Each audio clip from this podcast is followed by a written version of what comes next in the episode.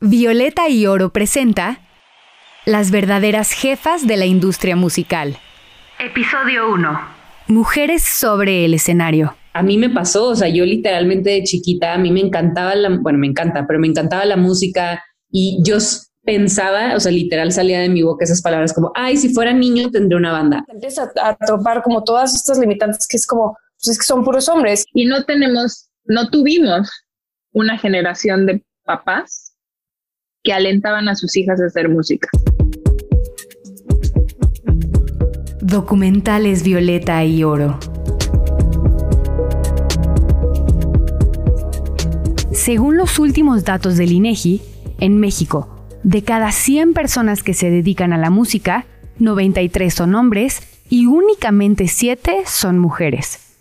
En el caso de la industria mundial, la división es de un 70% hombres y 30% mujeres.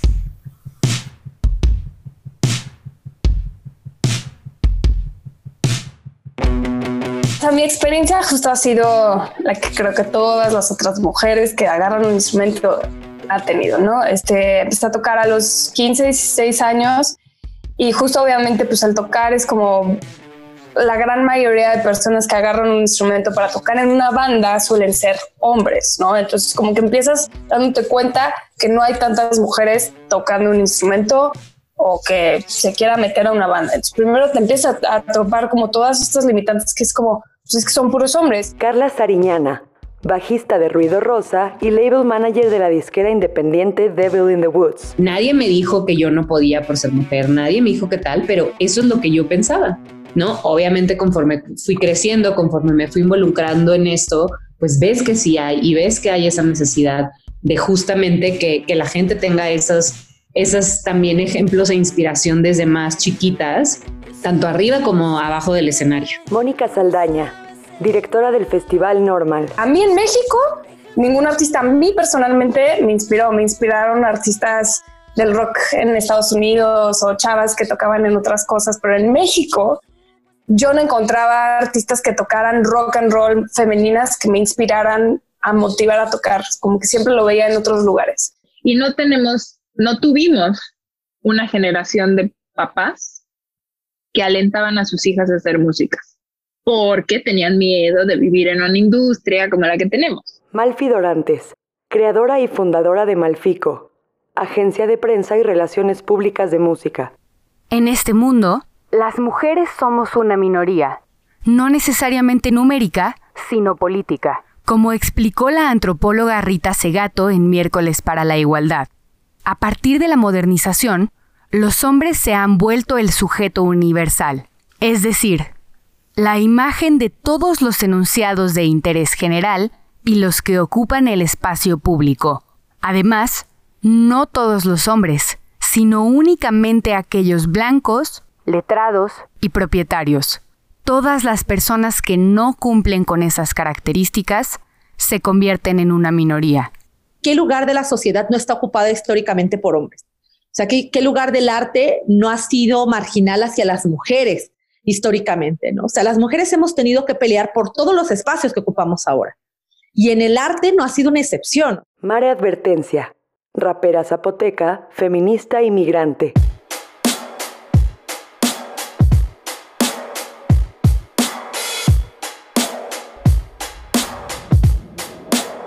Este juego se puso bueno.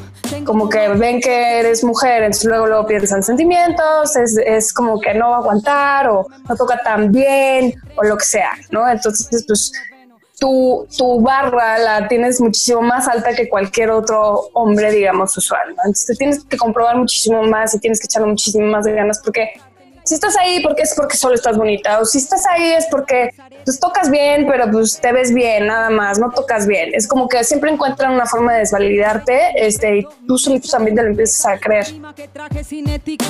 Sin mostrar las nalgas sin enseñar mis tetas así tengo cabeceando a una parte del planeta ataca no tengo miedo a nada alguna vez como mujer ya sea como música arquitecta doctora ingeniera diseñadora o lo que sea a lo que te dediques, te han hecho sentir que no eres suficiente o que tienes que ganarte el respeto de las personas que te rodean? Yo creo que primero, pues es reconocer que vivimos en un sistema machista, en un sistema patriarcal que pocas veces, donde pocas veces podemos tener el espacio de desarrollo, ¿no? Como decía, ¿no? En todos los espacios culturales siempre tenemos la de perder. Parafrasearé a una compañera, Julián Tibilo, historiadora de arte, a quien yo aprendí mucho el tema de que las mujeres no tenemos el arte por ocio. O sea, las mujeres no se nos permite crear por ocio, como sí se les permite a los hombres. O sea, hay un montón de hombres que están aprendiendo alguna técnica de arte, aprendiendo a tocar algún instrumento, aprendiendo a pintar, y nadie les cuestiona si es válido o no que estén ocupando ese espacio. Nadie les cuestiona si su técnica es lo suficientemente pulcra para tener un lugar. Pero nosotras sí. dieron ya y el hechizo se acaba ahora. Reacciona, deja de ser solo la novia de. Mejor preocúpate por lo que tú puedes ser. Supera las expectativas que de ti creen. Que de veras merezcas el respeto que te den. No te preguntes por qué siendo más. El mundo es el que si este mundo es machista es porque nosotras también.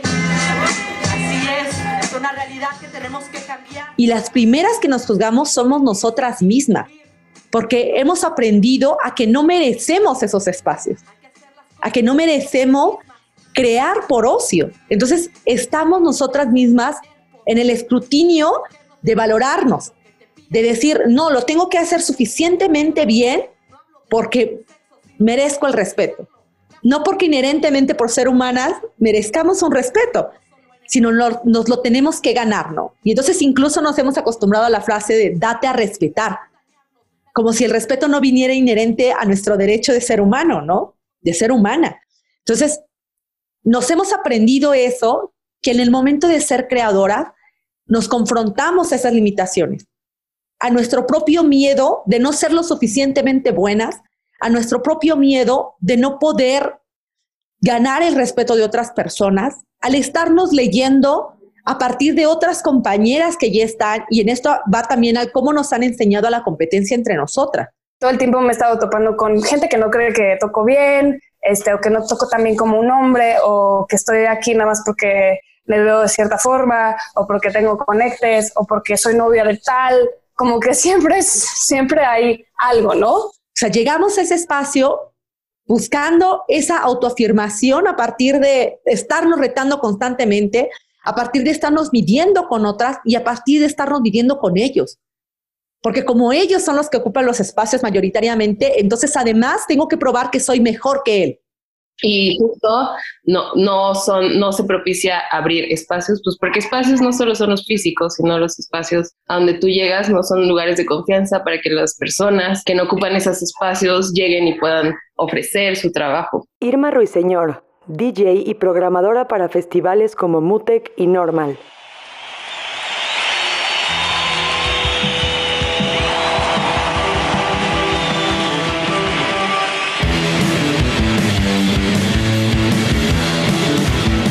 Subes a un escenario lo primero que pasa es que los hombres se te ponen ahí. Me acuerdo perfecto mi primera experiencia en subirme a un escenario en un concurso. Subí, este, nos subimos y una fila de hombres se ponen enfrente del escenario así con los brazos cruzados, sonriendo así de, ay, mi reina, así como de, ay, a ver, les ganamos a todos, les ganamos ese concurso porque pues porque se confían y no, es, y no es de género, es de propuesta, es de es de fuerza, es de, es de qué traes aquí y qué propones. Fue impactante cuando sacamos un disco de Ruido Rosa que no consiguieron un solo, consiguieron dos festivales. Ni Vive Latino, ni nada. Y era como, güey, acabamos de sacar un disco. Somos de las pocas, o somos de las pocas bandas de puras mujeres de rock. El disco está bueno. ¿Por qué no nos meten a festivales? Dos festivales. Y ya ni solo porque saqué disco, es como, no, se de puras mujeres. ¿Por qué no nos meten ahí? Es como, ¿qué más inclusividad quieres? ¿Sabes? Y no entendíamos. Y no entendíamos y no entendíamos. Es que no vendemos boletos. Por supuesto que vendemos boletos. Es muy impactante cuando tú le empiezas a vivir como artista y, y dices, está bien.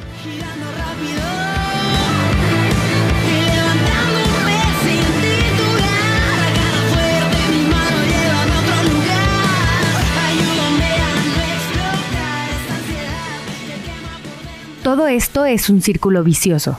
Es decir, primero, tenemos pocos ejemplos de mujeres haciendo música, y es por eso que cuando somos jóvenes, pocas de nosotras nos animamos a formar una carrera musical. Después, a las pocas mujeres que sí se animaron, no se les da el suficiente impulso. Por lo tanto, es doblemente difícil que lleguemos a ocupar esos espacios. Pues desgraciadamente es una lucha de aguantar y seguir y seguir y seguir y seguir y que sepas que tú eres un ejemplo para otras chavas que, que, están empezando a tocar. Y es muy padre luego, después de 15 años de estar tocando, ver chavas que se nos acercan o se me acerca a mí, alguien me dice, me inspiraste a tocar. Y yo, wow, wow. Como Carla, Mare e Irma, hoy cada vez más mujeres rompen con los estereotipos patriarcales y se apropian de aquellos espacios que históricamente han sido ocupados por hombres. Mujeres que, como ellas, agarran un instrumento, un micrófono, una mezcladora o una computadora. Mujeres que se vuelven el ejemplo e inspiración de las próximas generaciones de niñas. Sin embargo, las que alienten a las próximas generaciones no solo serán aquellas arriba de los escenarios, sino también las que están detrás de ellos. Violeta y Oro es una producción de la Coordinación para la Igualdad de Género de la UNAM. El guion y la realización de este programa estuvieron a cargo de Regina de Miguel.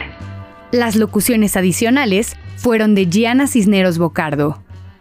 Joyce Ramírez, Jessica Rito y Joana Tellechea nos ayudaron en la preproducción y la supervisión editorial fue de Sara Herrera Landeros.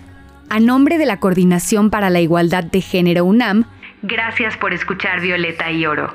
Juntas, juntos y juntes, somos todas las voces.